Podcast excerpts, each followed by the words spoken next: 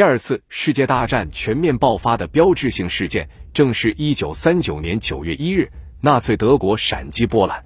而且，虽然对于当时世界各国来说，闪击波兰是个意想不到的事情，但当时的德国元首希特勒显然已经准备了好久。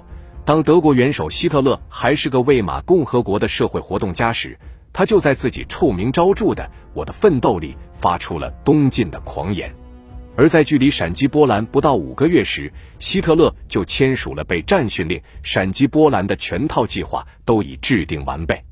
不过，哪怕是二战前的许多专业军事人士，也都认为德国闪击波兰太疯狂，因为这波兰绝非传说中的软柿子，这个一战后才重新独立的国家立国时。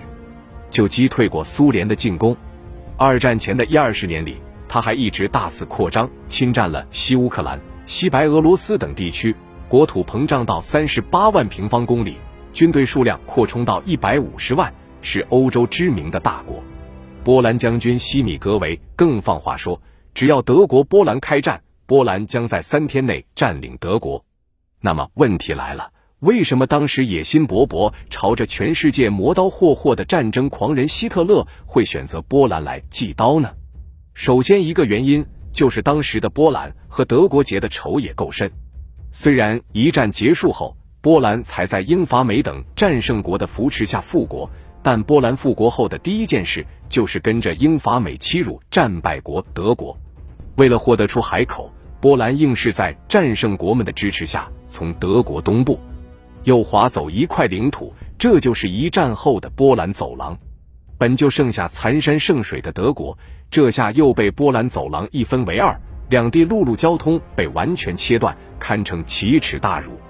因此，拿波兰祭刀，正能调动德国的复仇情绪，让希特勒给自己的侵略战争找到由头。当然，德国花这么大力气闪击波兰，也不只为了出口恶气，这就是第二个原因。波兰的战略地位太重要。作为当时英法盟国里最强大的小弟，波兰地处东欧要冲。以希特勒的话说，只要拿下波兰，就可以把我们的生存空间向东方扩张。波兰丰富的煤、铅、锡、铜等战略资源，也正好给德国军事大补血。可以说，在德国猖狂的侵略计划里，波兰是必须拿下的第一个目标。但饶是如此，波兰毕竟看上去无比强大。而且二战爆发前，波兰军队其实不少打仗。在德国吞并捷克斯洛伐克时，波兰也趁机出兵，从中分得了一杯羹。为什么希特勒及其德国侵略集团就这么笃信自己能战胜波兰？这恰恰是第三个原因。波兰只是表面上强大，如前面所说，德国闪击波兰之前，波兰拥有一百五十万军队，但技术装备极少，只有四千多门火炮和八百七十多辆旧战车。这些装备在德军面前基本不够看。所谓经验丰富的波兰军队，之前打的都是低水平战争，急缺机械化战争的经验。比装备差距更要命的是，波兰军队昏聩的作战理念，他们还停留在骑兵战的阶段。漫长的德波边境上，波兰既缺少纵深防御，也没有建立坚固工事，竟想着靠骑兵对抗德国机械化兵团。如此差距。也正如英国人所说，波兰军队的作战思想比起德国来落后了八十年。经验丰富的波兰军队遇上德军，遭到的基本是降维打击。于是，德国闪击波兰才一天，波兰的二十一个机场就遭到轰炸，三十个城镇被炸毁。九月六日，波兰政府就仓皇逃出华沙。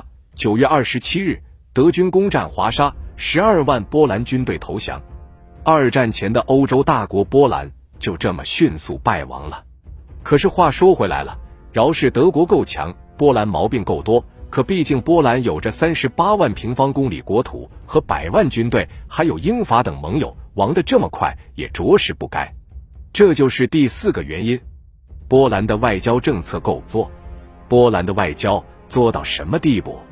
可以简单举个例子：一九三一年九一八事变爆发后。日本的侵华行径一直遭到全世界大多数国家的谴责，但曾经在独立时获得过中国人民声援帮助的波兰，却为了讨好德日法西斯集团，竟于一九三八年十月十九日与伪满洲国签署协议，在事实上正式承认了伪满洲国，也给正艰苦战争的中国军民一记补刀。